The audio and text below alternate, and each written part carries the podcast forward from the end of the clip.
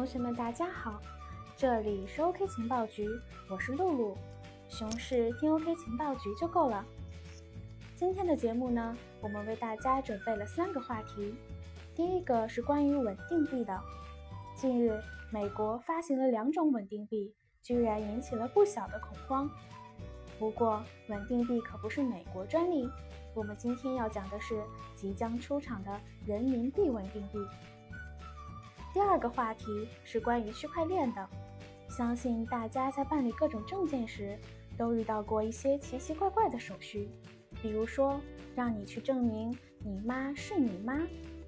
这一部分内容，我们讲一讲如何使用区块链攻克证明你妈是你妈这个世纪难题。第三个话题依旧是不得了的。这一部分，我们为大家介绍币圈大佬的发祥地车库咖啡，带大家看看大佬们是如何咖啡厅里走一走，财富自由马上有的。好了，进入正题。在之前的节目中，我们详细的介绍过一些关于稳定币的事情，不知道大家还记得吗？这里再跟大家简单说说。这不，就在刚刚，OK 情报局又斩获一个情报。瑞士一家名叫 i d 的加密货币初创公司，正通过将其通证与黄金价格挂钩，来寻求创建一种更为稳定的通证。每个通证都可以兑换纯度为百分之九十九点九的黄金。也就是说，锚定黄金的稳定币要出现了。看来真的有必要再讲一讲稳定币了。稳定币。通俗讲，就是一种不受价格波动影响的加密货币。它的最大特质就是价格稳定，不会像其他币种那样暴涨暴跌。现在最常见的稳定币就是 USDT，与美元的价格兑换比率一比一。一种稳定币还不够，就在前几天，纽约金融服务部同时批准了两种基于以太坊发行的稳定币，一个叫 Gemini Dollar。一个叫 Paxos Standard。尽管这两种稳定币只是纽约金融服务部批准的，还没有上升到美联储的层面上，但是我们也能从中嗅出些许野心的味道。可能有人认为，不就是发了两个新币种吗？有什么好大惊小怪的？其实，稳定币的杀伤力还是挺大的。现在。在一些通货膨胀极度严重的国家里，人们对本国法币的信任度不断下降，很多人转而投向加密货币。而在一众加密货币中，稳定币 USDT 的价格最稳定，与美元价格持平。这样一来，如果这些来自通胀严重国家的人们都去使用 USDT 去借贷、去投资，本国长久以来建立的金融壁垒将面临崩坏。主动权会牢牢控制在美联储，啊，不是美联储背后的美国。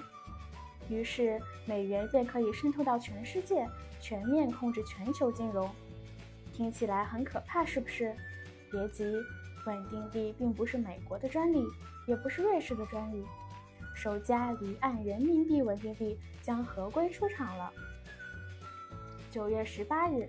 中信国际资产管理有限公司与银河数字资产管理有限公司签署协议，通过对银河资管的入股和业务重组，借助其发行的资产通证 WIT 及其管控体系，正式进入数字资产管理业务领域。在得到新股东的资源和牌照支持后，银河资管将在香港加速资产通证化的扩展力度，合规运营全面发展。WIT 是一项基于 ERC-20 的区块链应用，是在审计机构的参与下，以离岸人民币作为结算标准，对客户的资金或超额质押的优质数字资产，按照相应的流程发出的电子凭证。WIT 作为一种加密数字凭证，在以太坊体系上自由流通。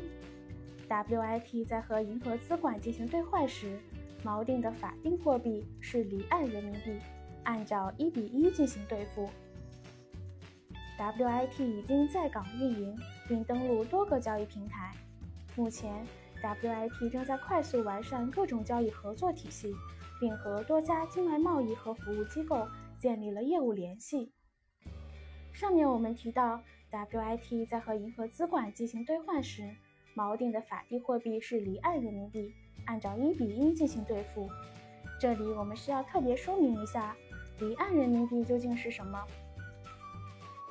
离岸人民币业务是指在中国大陆以外进行交易的人民币，与之相对的是在岸人民币，也就是仅在中国大陆使用的人民币。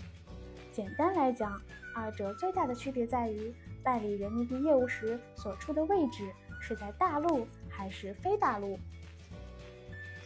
二零零八年，西方各国陷入金融危机之后，越来越多的西方政治家将中国视为全球金融健康的国家，我国也被赋予了决定未来金融秩序的能力。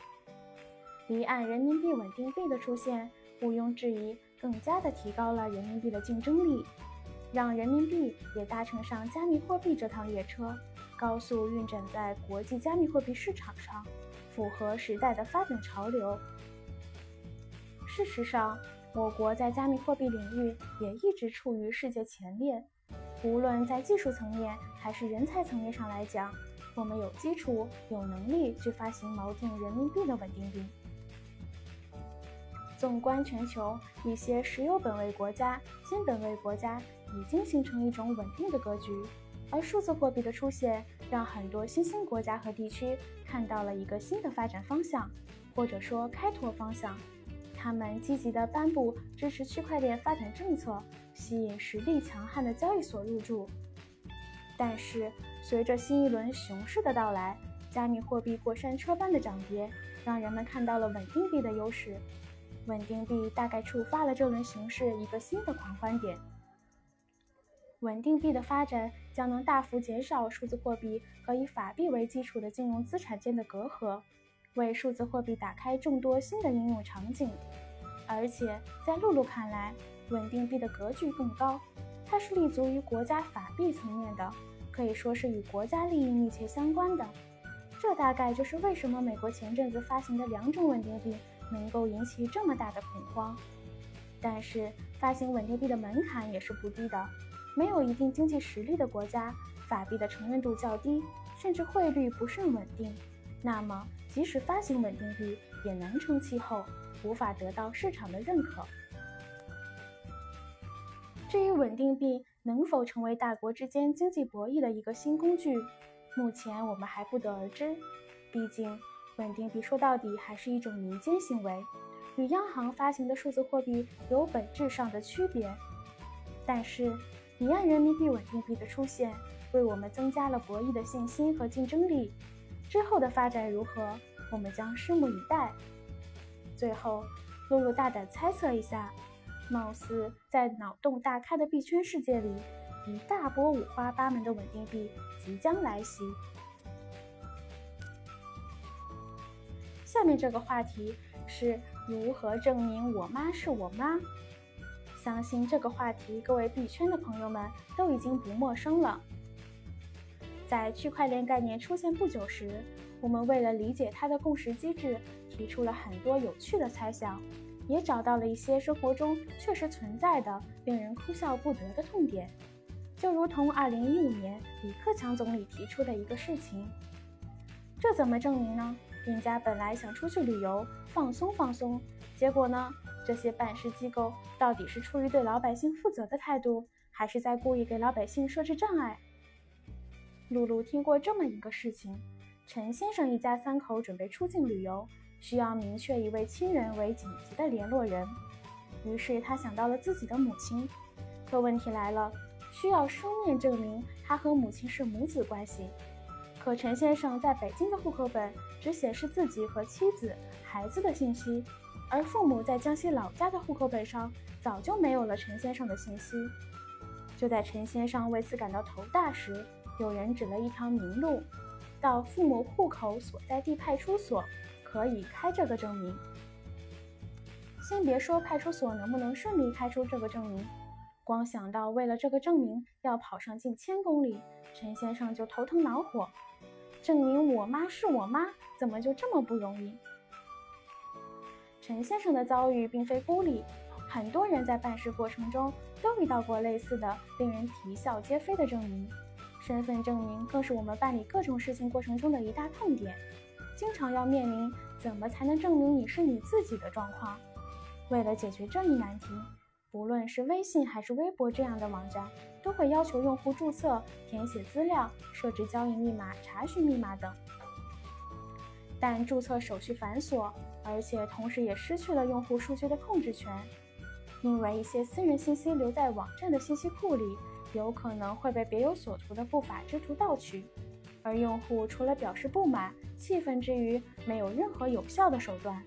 还有很多由于官方机构无意记录错误而导致的不公正与财产损失，每天都在各地发生。人们对此无可奈何，因为最终判断的标准掌握在少数人手中。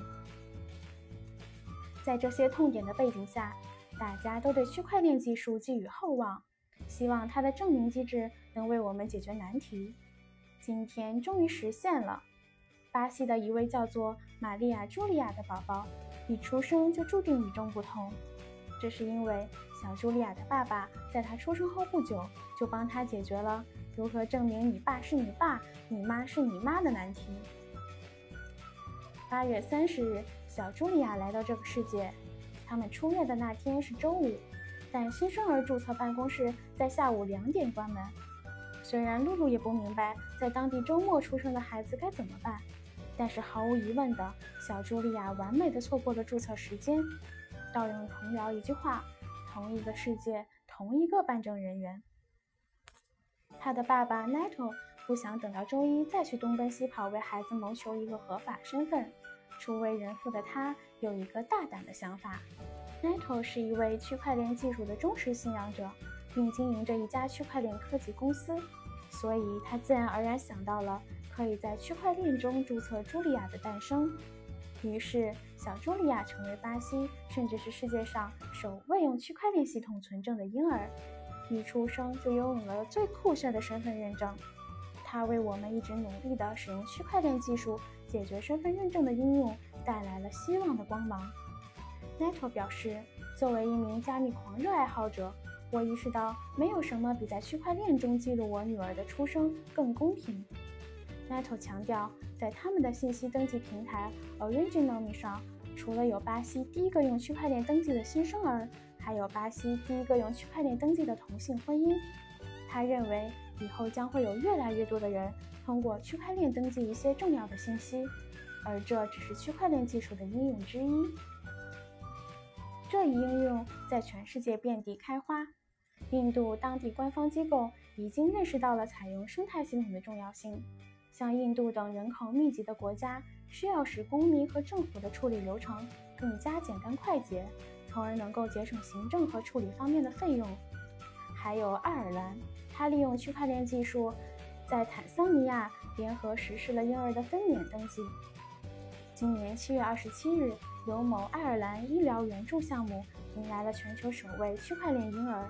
通过区块链数字 ID，孩子母亲可以方便使用项目提供的产后支持和药物处方系统。关于身份证明，区块链让你可以不再依赖集中实体来做这种事情。在互联网已经这样发达的时代，明明能用科技解决的事情，为什么还要大费周章、东奔西走、跑个马拉松才能证明呢？它耗费了太多的人力物力，还有无价的时间成本。区块链的核心价值在于，在陌生人之间将不需要第三方提供信用背书，不管这第三方是人也好，是机构也好，因为区块链上的数据已经完全能够证明信用度了。这时候，你可以在不需要国家权力存在的情况下证明一个人的身份。只要你的每个行为在区块链上记录，这个记录就不可更改、不可伪造，也无需其他人证明。你只要提供自己的私钥。而证明你爸是你爸、你妈是你妈这种搞笑证明，还是让他以圆润的姿势离开我们的生活吧。区块链身份认证的时代已经来临。最后，我们来讲一讲。一个被戏称为“币圈延安”的咖啡厅，在中关村创业大街不起眼的地方，有一家咖啡厅，你若不留意，都很难发现它的存在。它是如此的低调，以至于和周边的三 W 咖啡、延吉优书店相比，显得很小家子气。但是，这里不仅是全球第一家创业主题的咖啡厅，更是李笑来、宝二爷、赵东、崇哥等币圈大佬们的发迹地，因此得来个币圈延安的名号。每次提及币圈往事，总绕不开车库咖啡。时间回到二零一三年，位于创业大街的车库咖啡里，来了一个叫李笑来的人，说自己是新东方的英语老师，来这里是布道一种新的货币，叫比特币。于是他站在讲台上，像传销一般，套路娴熟地给中国第一批好奇的年轻人介绍什么是比特币，并说自己买了六位数的比特币。当时谁也没有意识到。这个看似吹牛的新东方英语老师会成为中国比特币首富。在台下有一个来自山西的小伙子，听得尤为入神。在后来的交谈中，人们知道这个人叫二宝，之前在平遥卖牛肉，后来想干一番大事业，跑到北京，和当时创业大街的大多数人一样，年轻而不安，贫穷而有梦想。力图寻找能够改变命运的机会。当然，没有人能意识到，这个当时看起来有点窘迫的小伙子，会成长为币圈叱咤风云的宝二爷。当然，有人能明白李笑来在说什么，并且意识到了其中巨大的机会。他就是车库咖啡的技术负责人赵东。相比于二宝，此时的赵东可谓春风得意，他刚刚卖掉自己亲手创办的墨迹天气的股份。并且觉得中国的房价太高，房地产要崩盘，成功说服老婆把北京的房子卖了。我猜想他后来一定后悔了。初次尝试，赵东买了十个比特币，两个星期的时间，他赚一万。为此，他给自己买了人生第一部 iPhone。尝到甜头后，他决定大量买入比特币，但是他进入的时间点显然并不是很合适。此时的比特币正处在历史的高点，全仓杀入的东哥很快就被割了韭菜，比特币的价格从八千降到了九百，他也因此从腰缠万贯的富翁变成了身负巨债的韭菜。或许是那次惨痛的经历成就了未来币圈的黑庄东。在一三年赚钱的日子里，赵东拉上自己同事一起买币，其中有一个叫赵国峰的人。觉得赵东说的很扯，买比特币发财，听起来不如买 QQ 币靠谱。赵东就给他讲自己在比特币方面的心得，赵国峰还是觉得很扯。看到自己没法改变兄弟的观念，赵东找来了洗脑大师李笑来。也许正是赵东的坚持不懈，成就了这个比特世界创始人、阿 f u n 创始人、货币韩国 CEO。知名的比特币机器人搬砖大户，东南亚加密货币对冲套利第一人，目前移民柬埔寨的赵国峰。二零一三年的车库咖啡俨然成了中国比特币的龙门客栈，聚集着今天圈子里叱咤风云的人物。那个时候，李笑来还不是中国比特币首富，宝二爷还没在硅谷开韭菜庄园，赵东还不是币圈口中的东叔。赵国峰还没有移民柬埔寨，徐明星还没有创办 OKCoin，李林也没创办火币网。那个时候，币圈的友谊很纯洁，没有勾心斗角，没有尔虞我诈。也就在2013年，车库咖啡还能用比特币结账。在那年的三月，一位名叫 Jack 的美国留学生问可否使用比特币买咖啡。车库咖啡二号员工黄芬后来说。我们当时有一个合伙人正研究比特币，正愁没地方去找呢，就同意了。时间回到二零一八年的今天，车库咖啡依然挺立在创业大街不起眼的地方。当年在讲台下的听众早已成为币圈赫赫有名、身家上亿的大佬。五年的峥嵘岁月磨去了他们身上的青涩，多了一种稳重和成熟。车库还是那样。只是大佬已不再年轻。币圈的朋友们，如果有一天你来到北京，请到海淀区创业大街找一个叫车库咖啡的地方，坐下来点一杯咖啡，感受一下当年的光辉岁月。好啦，今天的节目就先到这里啦。同时，最后告诉大家一个好消息，在本期节目下方留言，有机会获得我们的定制月饼礼盒哦。熊市听 OK 情报局就够了，我是露露，我们下期再见。